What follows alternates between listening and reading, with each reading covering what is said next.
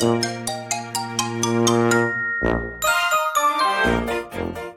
んばんは、たかしです。本日は8月9日水曜日、ただいま20時17分。それではドル円の相場分析をやっていきましょう。最初にお知らせです。有料のノートを始めました。ポストプライムのプライム投稿を切り売りする形での配信です。プライム投稿では情報量が多すぎるという方に向けて、プライム投稿の一部を価格を抑えて販売してます。ぜひ日々の分析力アップにご利用ください。詳細は概要欄にあります。それではドル円の4時間足から見ていきたいんですが、いつも通り日足の概要から見ていきましょう。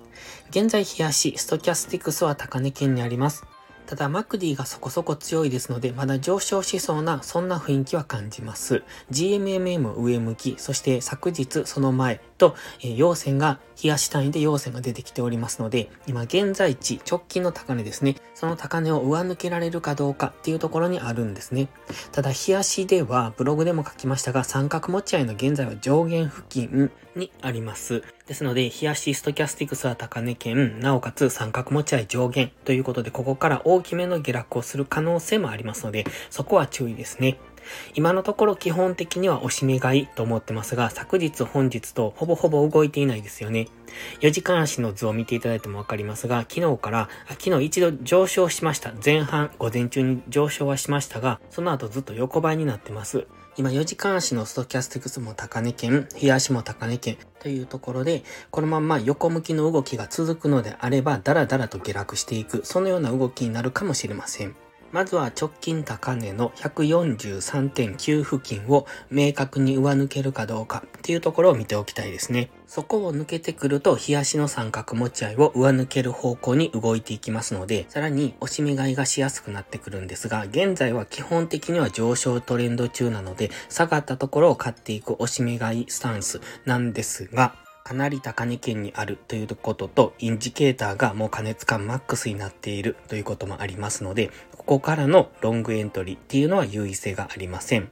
ただ、日足や4時間足のストキャスティクスの加熱感が解消されるのを待っていると、えー、かなり時間がかかりますので、だったらじゃあ買い足でトレードしていくしかないんですね。そう考えると5分とか15分足で、今は昨日から、え、本日にかけて小さなレンジを作ってますよね。15分足単位ぐらいで小さなレンジを作っているのがわかると思います。えっ、ー、と、加減が143円付近ですね。142.9付近から上限が143.5付近というところでの小さなレンジを作ってますので、その中でのトレードになってくるのかなと考えます。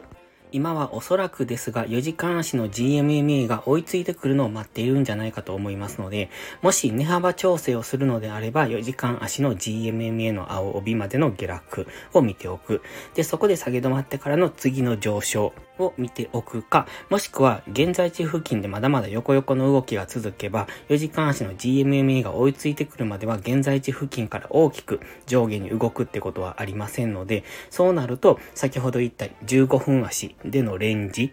その中での動きを想定しておくといいかもしれません。では次は1時間足です。1時間足には先ほど言ってましたレンジの上限加減っていうのを描いております。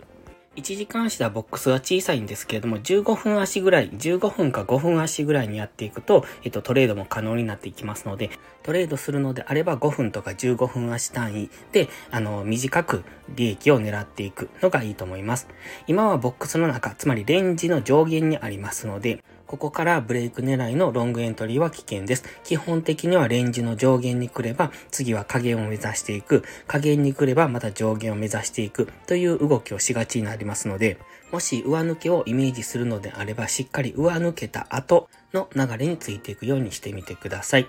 と考えると、今、ドル円は1時間足のこの緑のボックスの中で動く、もしくはボックスを抜けた方についていくのであれば、トレードするポイントっていうのが限られてきますよね。ということは、どちらに動くのかっていうのが明確になってきますので、そこまで待つですね。チャンスが来るまで待つです。これを待てないと、変なところで打ったり勝ったりして、打っても負けて、勝っても負けて、みたいなことになってきますので、今自分がどの時間軸でトレードしているのか、そしてその時間軸は今どちらを向いているのか、上昇トレンドなのか、下落トレンドなのか、それともレンジなのか、それをしっかり見極めて、あの、どこまで引きつければいいのかっていうのを考えて、今自分がどこからどこまでの波を狙おうとしているのかっていうことをイメージしてエントリー、そして理覚していくことが大切です。チャートを開けばエントリーチャンスが来るっていうのは間違いです。それは素人考えになりますので、そうではなく、チャートで自分がどこに来ればエントリーするのか、今のチャートの状態を見て、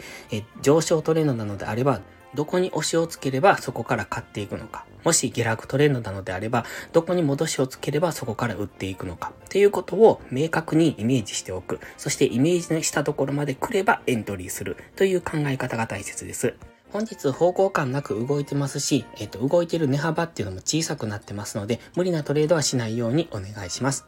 それでは本日も最後までご視聴ありがとうございました。